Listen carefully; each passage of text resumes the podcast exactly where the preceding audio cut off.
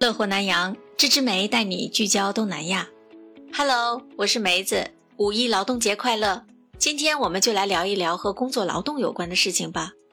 关闭疫情啊，改变了人们对办公模式的看法。在新加坡，大概有半数以上的人认为啊，灵活工作安排应该成为职场的新常态，特别是家中有老人和小孩需要照顾的人。从四月二十六号开始，新加坡防疫措施进一步大幅放宽了。现在在户外都可以不用戴口罩了，所有的人都可以返回工作场所工作了，即将要结束居家办公。不过呢，很多人对于工作模式有了新的想法。新加坡李光耀公共政策学院研究所的调查就显示，更多的工作人士希望有灵活的工作安排。政策研究所研究团队从去年的七月份，在防疫高警戒解封第二阶段，到今年的四月，防疫措施进一步放宽期间。展开了十九轮的网络调查，访问了超过两千名的新加坡公民和永久居民。结果显示呢，在关闭疫情期间，大部分时间必须回到工作场所办公的人，从去年七月的百分之五十，增加到今年四月份的百分之七十四。不过，有近四成的人对于重返工作场所感到有压力了。难道这是有了疫情居家办公后遗症吗？接下来的一组数据足以说明啊，在新加坡，大多数人，尤其是女性朋友，更希望灵活工作安排应该成为职场的新常态。我们来具体说一说情况和原因吧。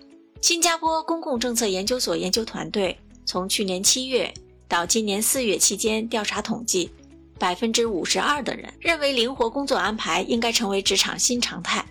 家中有老人需要照顾的受访者当中啊。也有百分之五十二的人认为灵活工作安排是最佳选择。家中有小孩需要照顾的人有百分之四十四希望能够有灵活的工作安排来照顾孩子。在女性受访者这一群人当中，百分之七十三的女性认为灵活工作安排或者是居家办公应该成为职场的常态。看法一样的男性居然有百分之六十六呢。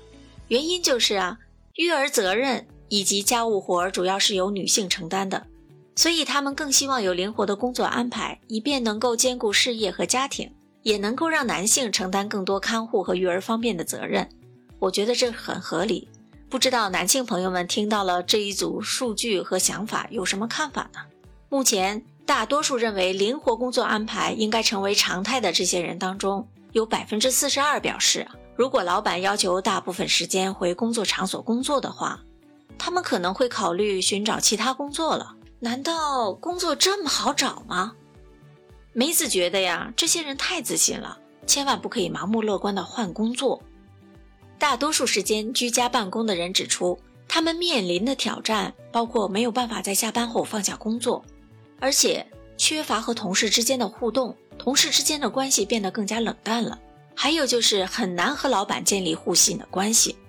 另外还有百分之四十五的人认为，老板应该让员工自己选择哪一天回公司上班，甚至有四成的人认为应该让员工每周居家办公三天。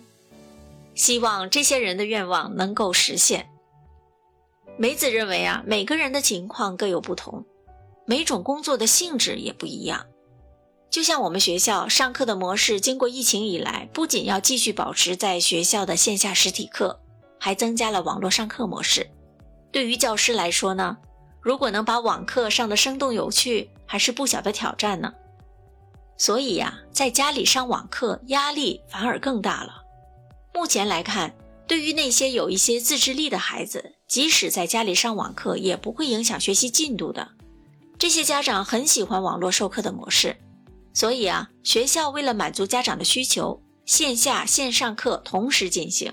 对于教师的要求越来越高了，老板们可以根据雇员所处的人生阶段、家中是否有需要照顾的老人和孩子等等各种因素，灵活安排办公模式，尽量协助他们做出最合适的工作安排，这样也能减少他们为了照顾家庭请假的时间，工作效率也会提升呢。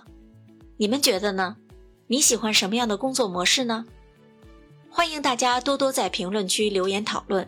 热心支持梅子的朋友们一定会订阅转发《乐活南洋》专辑的，让更多的人跟着梅子聚焦东南亚新鲜事。今天我们就聊到这里吧，下期节目再见。拜拜。乐活南洋，芝芝梅带你聚焦东南亚。